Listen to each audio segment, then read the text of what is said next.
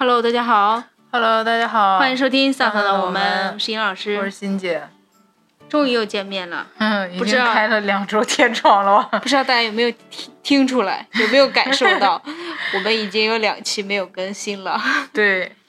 我们最近经历了痛苦的内心挣扎。嗯。差点要放弃这期节目，叫一个差点流产的节目，对，一个差点流产的一个电台。嗯，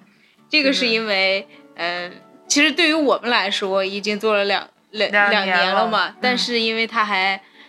实际上对于作为一个电台来讲，它还是一个 baby，刚孕育的一个 baby。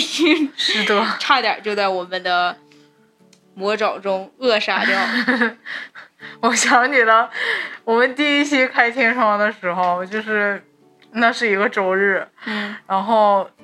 晚上了，我们就是按照往常就又该录节目了。然后我看了尹老师一眼，我说：“咱晚上还录吗？”然 后尹老师看了我一眼，说：“要不不录了吗？” 就是双方非常那个什么的，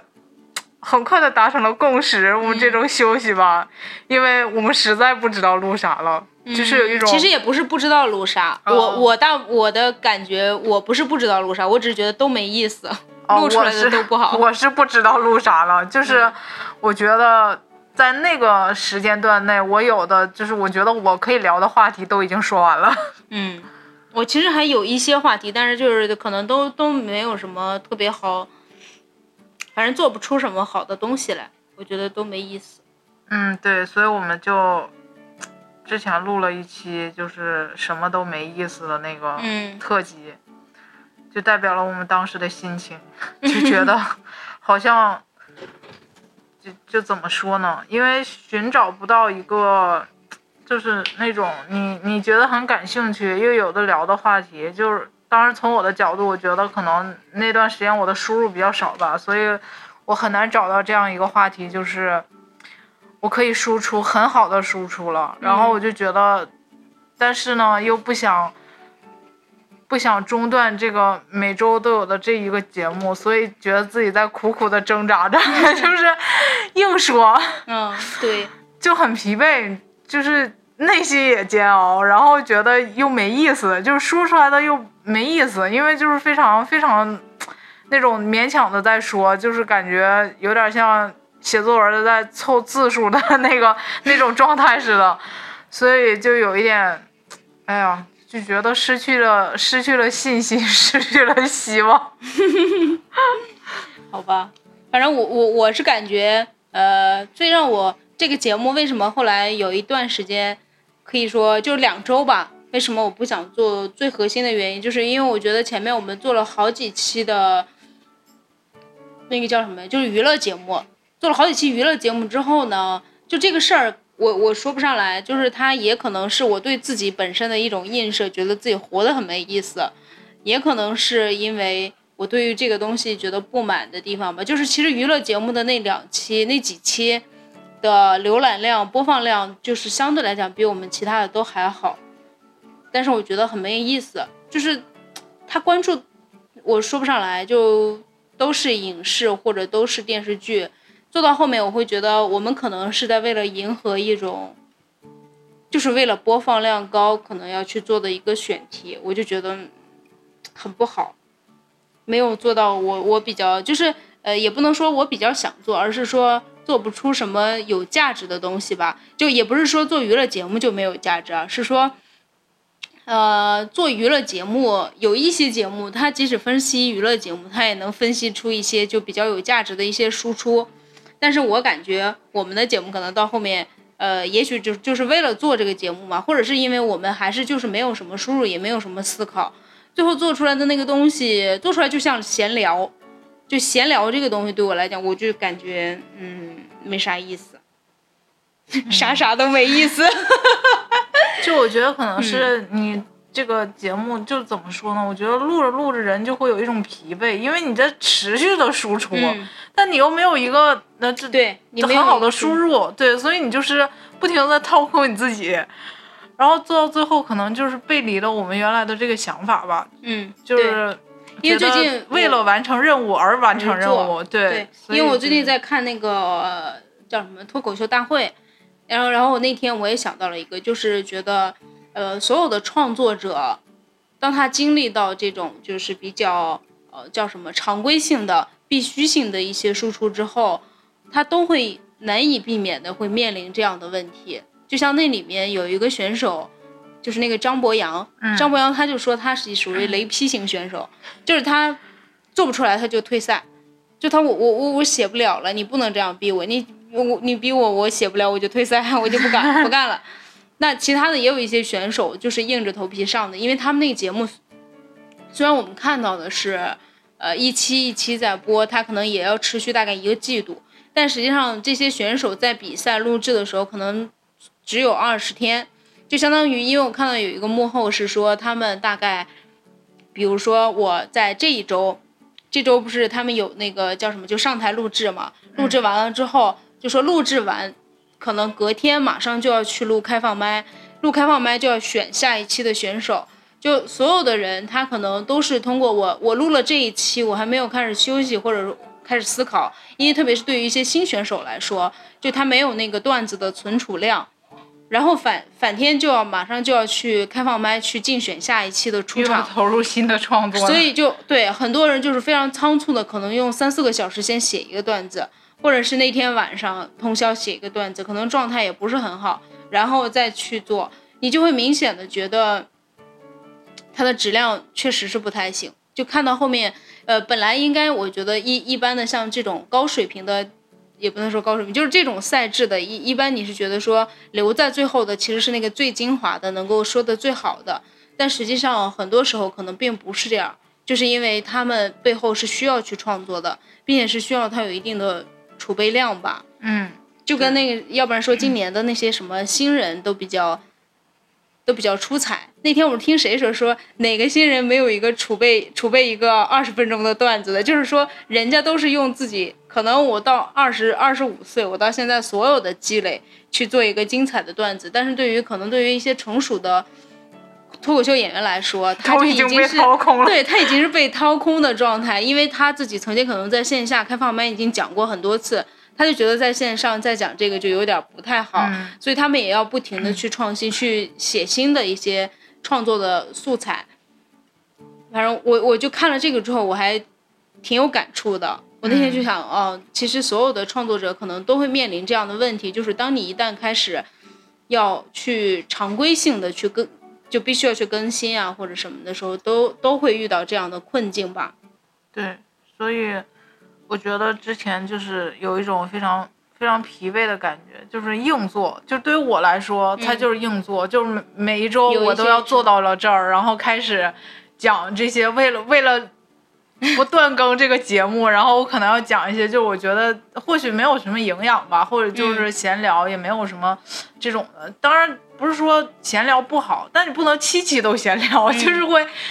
失去了它本来的这个价值吧，因为我们还是希望能做一点，就是按尹老师说说的说法，就是稍微有一点，就比如说文化输出，或者是稍微有一点，就是其实也不一定是文化输出，我觉得更多是叫价值。那种那种东西吧。那天我我们俩也经过了一番讨论，因为我不知道什么叫价值，就是对于我来说，我我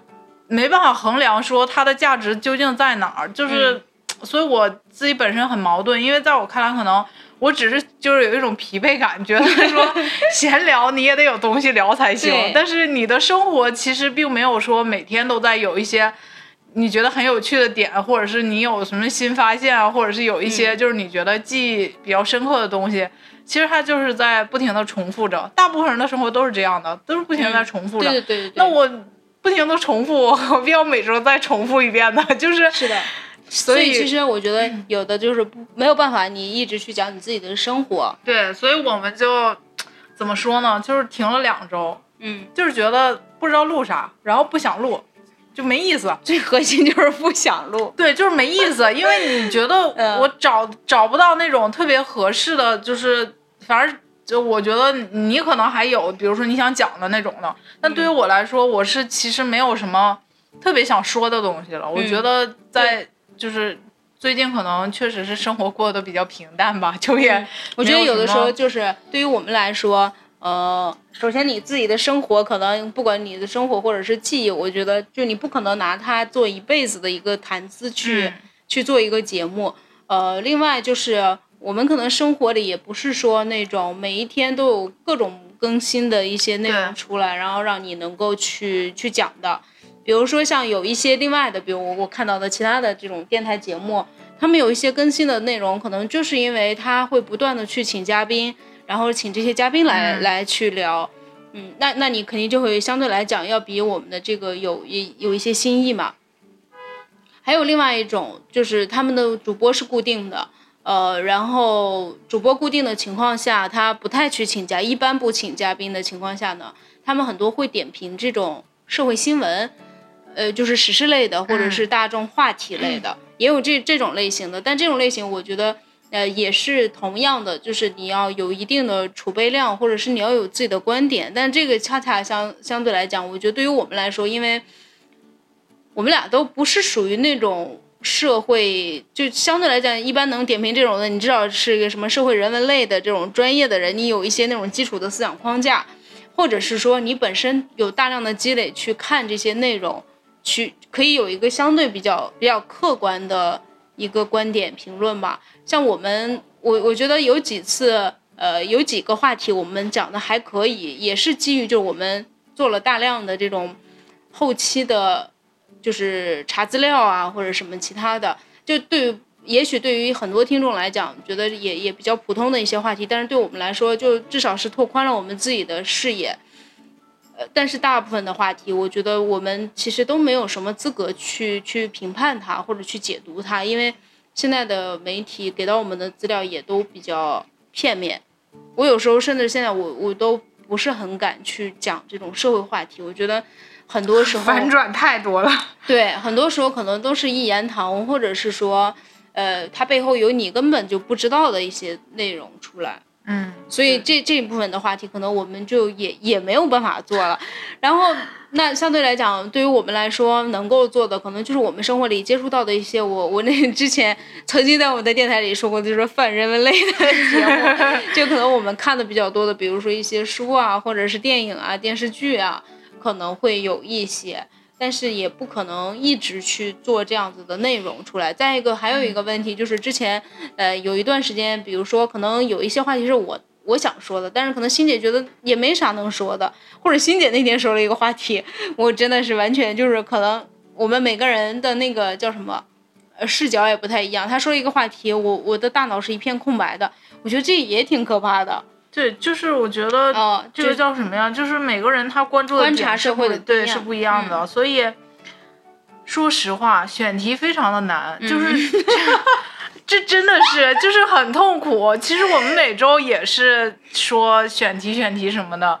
就是。很难，然后搞到最后就没有选题。对，然后就没有没有，然后它可能又变成一个聊天节目。就我们又不是午夜情感类节目，就是感觉。午夜情感的还得有人给我们投稿的。对，反正就是非常的 非常的那个什么嘛。然后真的，我我们俩可能之前在想说还要不要继续下去。就是第一，说实话，我我就是觉得怎么说呢？这个节目我们坚持了两年，按理说挺不容易的。这可能是我人生除了就是必须的那种。嗯。工作以外，就是坚持最久的一一样东西了。你你要说让我放弃它吧，我就觉得也挺可惜的，就是这种感觉的。但是你说硬硬着头皮坚持下去，难道我们就有明天了吗？就好像也不是，也没有什么意思。对，然后，嗯，然后就就觉得可能是不是要放弃，就会非常纠结。但是我这么多，我我我再补充一点点，对，就是那个叫什么，就是刚刚欣姐所谓，就是我之前说过的所谓的那个价值感的东西。一个是说，因为我经常会思考，就是因为我我自己本身是一个电台的深度用户，就我会听非常多的电台，但我也会在慢慢的就是在听电台听一些电台的过程中，就会慢慢的不听某一些电台，有一些电台我可能一开始非常的热爱，然后就甚至要从它的第一期开始往后听，然后听着听着，慢慢的我发现我已经就是不太再去听它了，然后我就又会去发掘新的电台。这当然可能跟我自己本身关注的领域也有关系，但是我莫名的会对自己有一种危机感，就是说，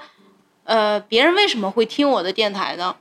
我我就经常会想这个，就我我自己给到别人的东西到底是什么？比如我也会思考，我从某一个电台里，可能我是觉得它很好笑，很很有意思。有一些电台可能我觉得啊，就是陪伴类的那种呗，呃，或者是说有一些他会介绍一些新的东西，我可以在那儿去了解很多不一样的内容。呃，所以我经常会反思，就是我们的电台到底给到别人什么？然后想一想，哎呀，好像完全没有。然后这是第一个价值感的，我觉得的缺失。另外一个就是，他对我自己是有没有什么，呃，什么作用或者是说价值的？就在曾经有一次，我记得我忘记是我们的一周年还是我们的一百期节目的时候，我曾经就下过毒誓，说这个节目可能我们最开始的定位就是说，我们的节目它可能作为一个三十三十代的女性两个人的生活的一个记录，这个记录里面就包括了你的。生活以及你的思考或者什么的，呃，但是可能这个价值感比较缺失的地方就在于说，哎，那我我在做这个节目的时候，到底有没有通过一些话题或者什么去真正的拓展到我的视野，或者让我去思考一些其他的东西？因为我发现最近我们做的这几期的话题好像都没有吧，特别是即使是做做娱乐类的，呃，那个那个叫什么来着？做姐姐这个节目的时候。那个原来我们其实因为姐姐这个节目的立意非常好，就是立的特别高。我们一开始的时候也是想要说，借着姐姐的这个每一期，其实它都有都有一些视角，能让你去找一找关于女性的一些话题去说的。但是没想到就是最后，其实我们做了两期，我觉得效果也不是很好。然后再一个是姐姐这个节目也高开低走，然后直直接导致我们后面也没咋关注过了，所以就让我感觉。我们好像仿佛是一直在完成这个任务，就没有什么特别多的价值感。这可能也是我们后面需要再去自己再去寻找，就是你你自己要去定义好那个价值感到底是什么，然后去做的一些一项工作吧。好，欣姐再接下来说，那为什么我们这个节目没有流产呢？因为因为是这样，我你刚才说这个，我就想起来说，这是做这个节目的初衷，可能我我的初衷就是为了吐吐槽，然后我自己能在这里面得到开心。嗯。但是我觉得，就是当你做一个东西，你越做，这就跟追星一样，你越追越不开心的时候，那我就该放弃了这一项事业。可能就是就是这种状态吧，就促使我不再想就是那种继续下去或者怎么怎么怎么样的。就至少我在那个摇摆的边缘，就是来回的晃着。我是做还是不做？就是天平的两边，一边觉得有点舍不得，一边又觉得好像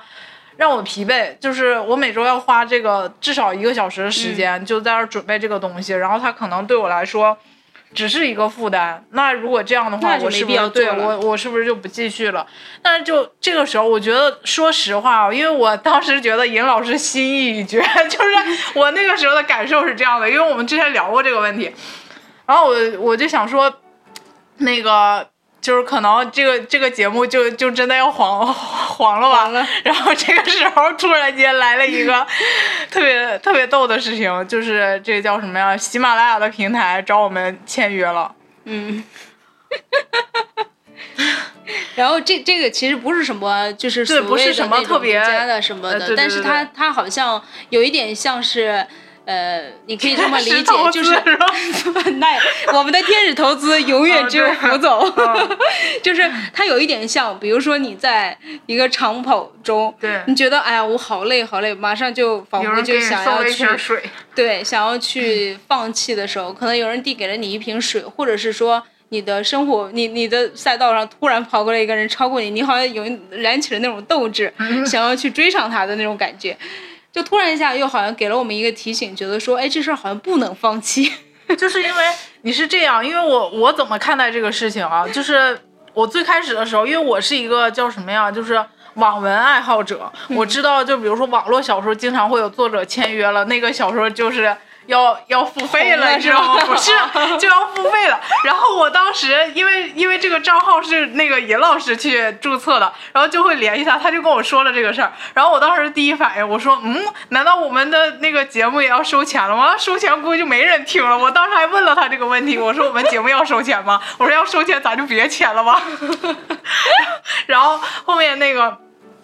特别逗的就是就是那个反正。看了合同，我的理解，它就是一个叫什么呀，广撒网的阶段，就觉得你还是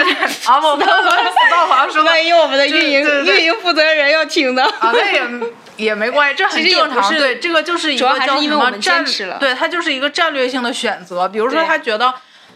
也也叫让我想起了那个什么，就是那个脱口秀大会上那天，就是豆豆说王建国选了他，然后问他说你有什么感想？他说我也没啥感想，就是被认可了，挺开心呗。就可能这就是我们那个那个时候的心情，就觉得至少还被那个就是就是你你会发现，就是除了你身边的人，真的 有人在听这个，有人在听这个节目，就是你会觉得也挺挺神奇的，然后。当时就在想说，那至少至少人家是觉得你还是有这个潜力，就是我我可以就是至少觉得你还是未来有这个发展的空间的，是不是？你别管说现在做的好不好，就有提升空间。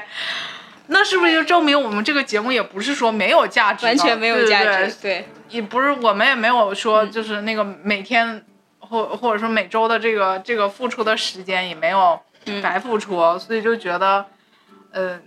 那一瞬间找回了自信，对，反正那一下就是他对我来讲就是有一种警醒、警醒的感觉，就是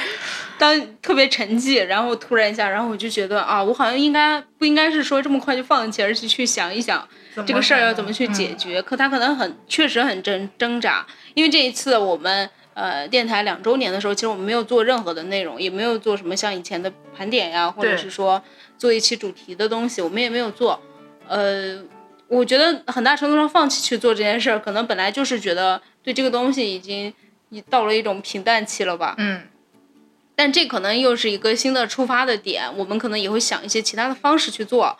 呃，反正是挺好的吧。然后，那我们就正好，因为借着这个时机，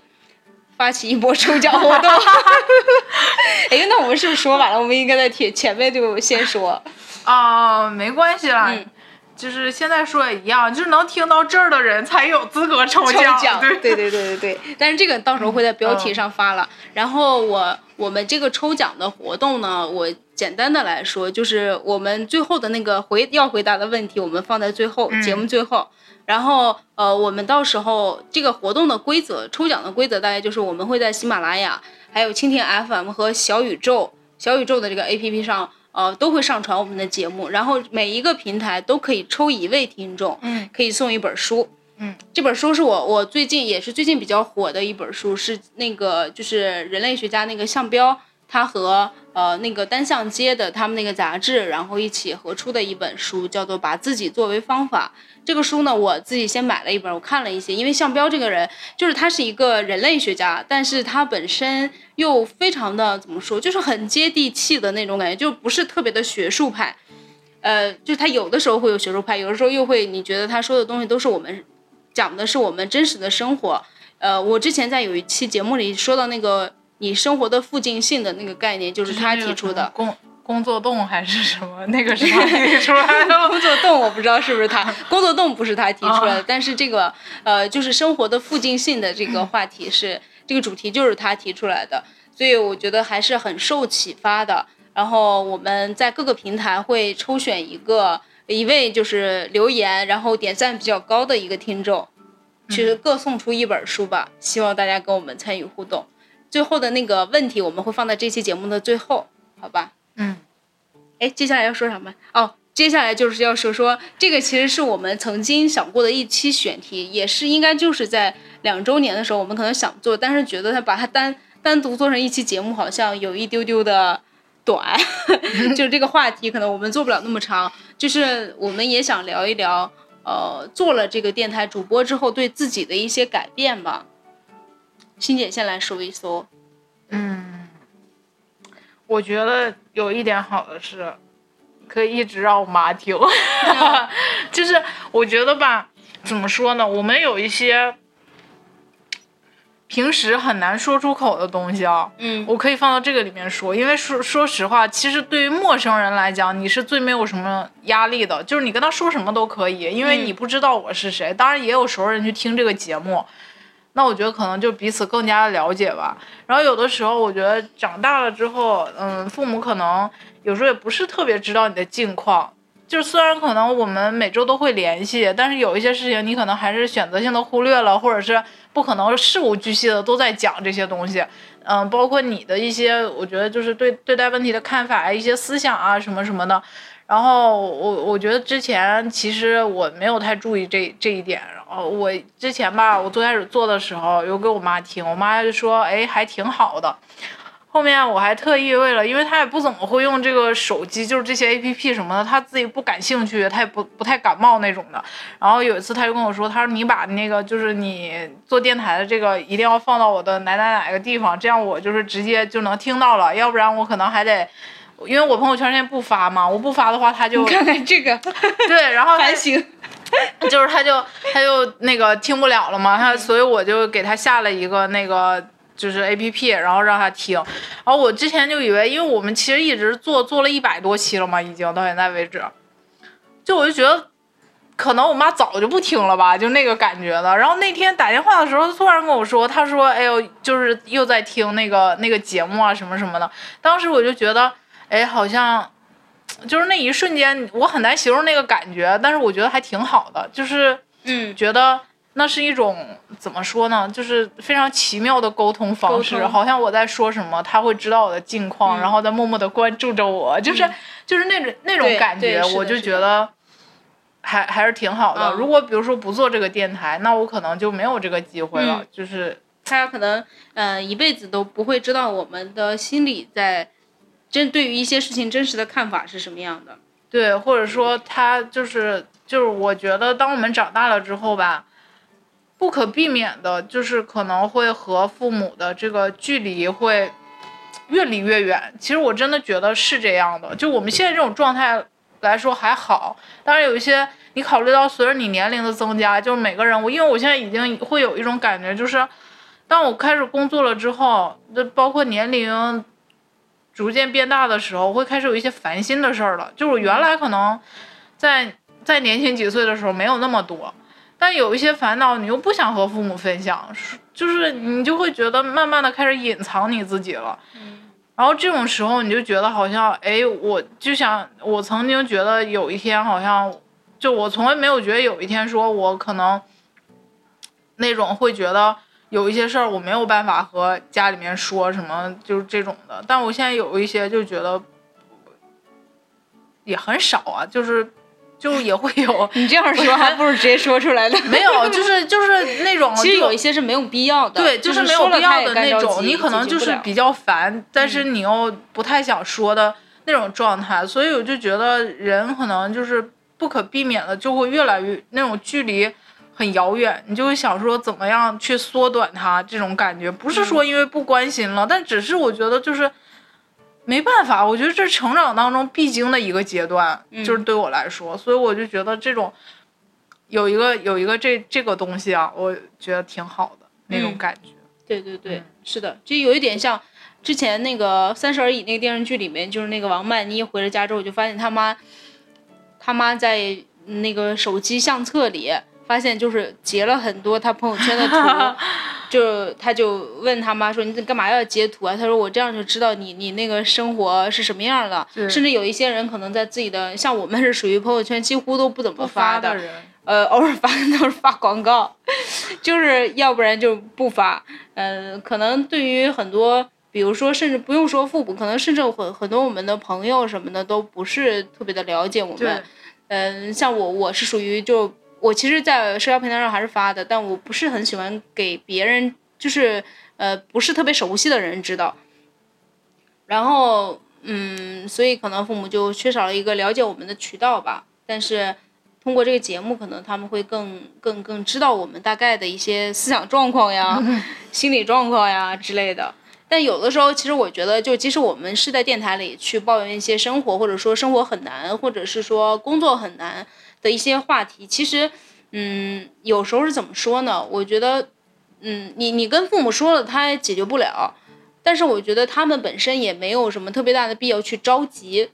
因为这些事儿本来就是每一个人都要经历的，每一个成年人其实都会经历生活里面的一些好或者不好的。对，其实他们在年轻的时候也在经历，或者甚至他们现在还在经历一些比较艰难的事情。就是呃，你自己可能在自己的角度来讲，觉得说也还好吧，反正我就是想吐槽吐槽，但不是特别难的。但有时候因为我自己有一种感觉，就是当我的朋友或者是说，比如说像嗯，我我在意的人，他们说。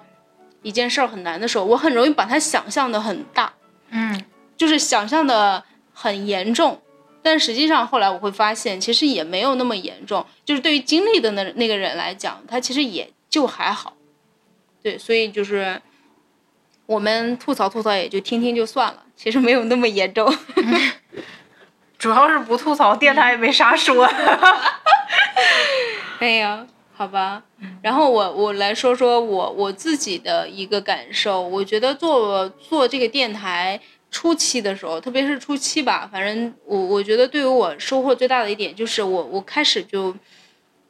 多去观察生活，因为呃你需要去想选题，想选题的基基础是你要你要开始观察这个世界，你不管是观或者是说观察自己。你一种是观察自己，一种就是好好的去观察你的身边的世界，这样子你才能够在这些这些内容里面去找到那个比较好的一个选题出来，或者是自己想要说的选题出来。所以我觉得要以前的话，可能很多的话题。呃，我可能都不会特别的在意。当然，有一些我觉得这种事儿就是呃相互的，就也可能是因为我关注了某一个话题，我才开始在电台里说，或者是说我因为为了要去做电台而去关注某一些话题，这种都是相互作用的。但是我觉得它对于我本人来说，还是有一些呃视野上的，或者是说心智上的一些增长，我觉得是很好的。就之前比如说像之前做的一些女性的话题。或者是说我们做的一些读书节目，可能有一段时间我们就是为了要去做这个节目而去读的书，但它其实不可避免也也会让你觉得说，因为你心里老会想着这个事儿，呃，然后让你去读更多的书，其实也是一件挺好的事儿。对，还有吗？没了，就也没有。其实你说的这个我也有，就是因为我我觉，哎呀，我我觉得就是。可能还是我刚才说的那个，就是这个事情可能是除了我非生活必要，比如说工作或者什么样以外，坚持的最久的一项事情。就对于我这种极度容易放弃的人，我觉得非常的不容易。就感觉那种一开始就可能甚至于特别逗，我妈都没有想到我坚长 坚持了这么长时间，你知道吗？那天说就说你们这个坚持还挺久的，就是这种的。然后就嗯，觉得这样挺好的，至少有一件事情。他也不是说精神寄托吧，但是好像就是说有一件事情，你在努力的把它坚持下去，我就会觉得自己好像也没有那么一无是处的感觉。是的，是的，是的。因为我我你突然让我想起，就是之前的时候，我有一段时间也在想，就是当别人，嗯，就大家不都会说你的爱好是什么吗？对。因为我记得以前看过一电视剧，那里面就是那个人去面试了，然后那个人呃那个面试者那个面试官就问他，问他说你有什么爱好？他说我的爱好是看电影。然后那个面试官就说十个人里面有九个人都是爱好都是看电影，就是说你的爱好其实不算，它并不算是你的一个爱好，而只是你打发生活的一种方式。对，嗯，然后那个时候我也在想，就是可能确实是你说你是不是一个真正的呃。电影的一个发烧友，你其实并不是你。如果真的是的话，你可能一个首先在阅片量上，你可能就要达到多少多少级别的。有一些人可能会，比如说某一类的，你会特别深的去钻研，但你什么都没有去做。但是有的时候我就会想啊，当别人问我说你你平时都喜欢干什么，你的爱好是什么，我可能会跟他说，我说我很喜欢做电台。这个听起来我真有巨化的成果了。对，就是我可能会跟他讲说，我们可能在运营一个非常。不不起眼的一个小电台，就是让我有一种以前看那种美国电影里面那种非常 nerd 的那种男的 一个 loser，就所谓的一个 loser 的一个形象。一个男的，你问他在干啥，他说我在家里在捯饬一个什么东西。但是有的时候你会觉得说，哎，这也是一种奇怪的魅力，就是没有什么人听的时候，他也愿意去发出这个声音。是的，有的时候就会觉得很神奇。因为我觉得这个本身其实是一个相对来说比较小众的爱好，你说是不是？是的，是的，对。因为大家的时间现在二十四小时，甚至有很多，比如说像我们工作里面，可能大家就会讲，现在短视频已经完全的占据了大部分人的时间，甚至你可能会呃，比如以前说。微博现在都需要和抖音、快手这种平台去争夺用户的时间一样的，就可能用户留给电台的时间是最少的吧，或者是说只是小部分的人有这个习惯的人，他才会这样去听。所以就是觉得，嗯，还是还是挺好，挺好，好像还挺骄傲，就是那种感觉。是的，有有时候你会，哎呀，一想到这件事情就会觉得很神奇。对，很神奇。我觉得就是，就就觉得。还挺难想象的，就你在没做这个之前，你想曾就是怎么会我有一天也可以做一个，就比如说什么电台的主播这种的？感谢这个发达的时代，感谢司机，对，让普通人也可以成就梦想。哎呦我去！好了，然后最后我们说一个话题，就是关于。我们可能接下来，接下来电台的一个规划，虽然我们也没有什么细致的规划，对，因为我们也是非常着急的，然后就说，哎，这个要要要那个，又让我们要再重新开始录节目，然后我们大概大体的那一天稍微讨论了一下，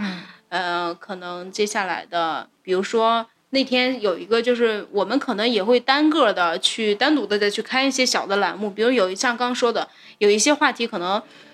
欣姐能说，但我我好像就没有什么特别想说的东西。那可能欣姐就可以自己做一期单人节目，或者是说，呃，她再去找一个其他的嘉宾一起来做，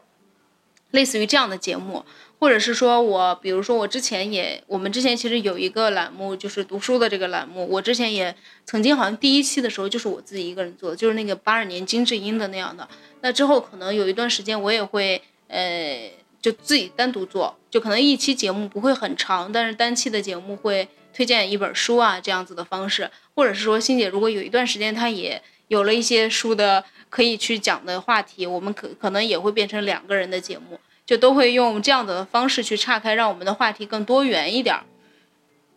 还有其他的规划吗？我们要输出价值，其实就是我觉得是希望以后我们吧。找到一些真正自己很感兴趣的话题，对对对，就是因为有的时候，其实我觉得这种东西就仿佛是我说的大一点啊，就是仿佛是艺术与流行的这种对撞。就是你比如说，有的时候你要选择流行去迎合大众，那也是为了我们这个电台的点击量嘛。就是这种是没有办法的。如果我们真的想把它运营下去，就是或者说还希望它有更远的发展，那肯定是一部分是要迎合别人的喜好的。这个我觉得是。就是嗯没有办法的事情，然后再有一个就是除了这个以外，那我们是不是就是去找一些就是深度挖掘一些自己真的觉得非常有价值，然后又又很感兴趣的一些话题？我觉得这个可能是我们未来需要找到的东西吧。因为其实迎合大众的这个就是当然追了追了热点之后，我们要有一个很好的切入点。因为我们那天也在反思，就是说。之前追热点的这些，你会明显看到它的那个叫什么收听量是往上走的，但是呢，我们自己又觉得说，其实我并没有什么核心思想，嗯，就是那种感觉的，所以可能这些都是我们以后要考虑的方向吧。然后就是，所以可能因为如果说我们，嗯，不管是说以有一些大众化的话题，或者说我们自己感兴趣的话题，但我们主旨是说这个节目是。本身我有什么话想说，我想要做的一个话题，想跟大家分享的一个话题，所以我们的更新频率会降低。对，就如果没有 可能我们就不会强强硬的说，因为我们现在是一周更新一次嘛。但是我们那天商量了一下，至少要保持一个月有两期的更新。我觉得这至少有两期，但这个我觉得不难。嗯，所以就是希望我们以后可以用这个时间去换它的质量嘛。嗯，是的，是的。嗯，好吧。那我们就最后最后就说一下那个互动的话题吧。互动的话题就是说一说，大家可以聊一聊自己对于我们这个节目有什么样的一个期待，或者是说你觉得之前的哪一期节目是做的特别好的，嗯，就是也帮我们贡献一些这种思路，就是新鲜的一些思路。因为我觉得我们两个的思维，说实话，已经在某一种程度上是固化的了。对对对，有甚至我们俩的思路可能有一些是相同的。对，所以我们非常需要就是有其他新鲜的声音来说给我们听。当然，大家不是为了那本书，这个这个书 只是说感谢大家对我们的支持。对，如果没有人跟我们互动，岂不是很尴尬？那你可以送给我呀。好的，好的，好的。反正我觉得就是希望大家给我们多提意见吧。嗯嗯，可以给我们讲一讲，就是说，呃，一个一个话题是说我们之前的哪期节目你觉得做的还不错的。嗯。呃，然后另外就是说，可以想想在我们这个节节目里面听到的一些话题，或者对我们节目的一些建议都可以。然后我们互动的平台呢是喜马拉雅、蜻蜓 FM 和。小宇宙的 APP，呃，实实际上就是喜喜马拉雅和蜻蜓 FM，我觉得好像还好，我们的大部分的互动量就收听量还可以。呃，小宇宙这个 APP 是一个比较新的，有一点像是那个播客的，嗯，聚合类的那种 APP，可能很多人都没有。如果你想要在那个上面去做呢，可以去我们的就是上上的我们的新浪微博上面有一个邀请码。你通过这个邀请码可以下载那个，然后在上面帮我们留言，因为那个上面我们的订阅人数相相对比较少，所以可能你的中奖的几率会更高。嗯，大概是这样的一个情况。所以就是，呃，是以什么为中奖那个什么标准？就是你在下面留言，然后点赞数最高的那一个。我觉得可能就会只有一个，会如果只有一个留言，那就只能是给那个人喽，对吧？因为我们的整体的确实。整体的好像收听量有时候还可以，但是互动量确实比较低。希望大家可以帮助我们把这个电台做大做强。你们就是天使投资人。对，所以就是因为我觉得其实未来。如果真的有呃更多人愿意来收听的话，那因为大家都是陌生人嘛，对吧？其实陌生人是最没有负担的，你可以把这个当成一个树洞，就是你去跟他讲一些什么，就是想想和别人分享的话题，或者是希望别人帮你出谋划策的这种话题，我觉得都是没有没有任何负担的，所以希望大家可以踊跃的留言。好的，谢谢大家。你一条我一条，把我们送出道是吧？对对对，嗯。好吧，那我们这期节目就先这样了，谢谢大家，拜拜，拜拜。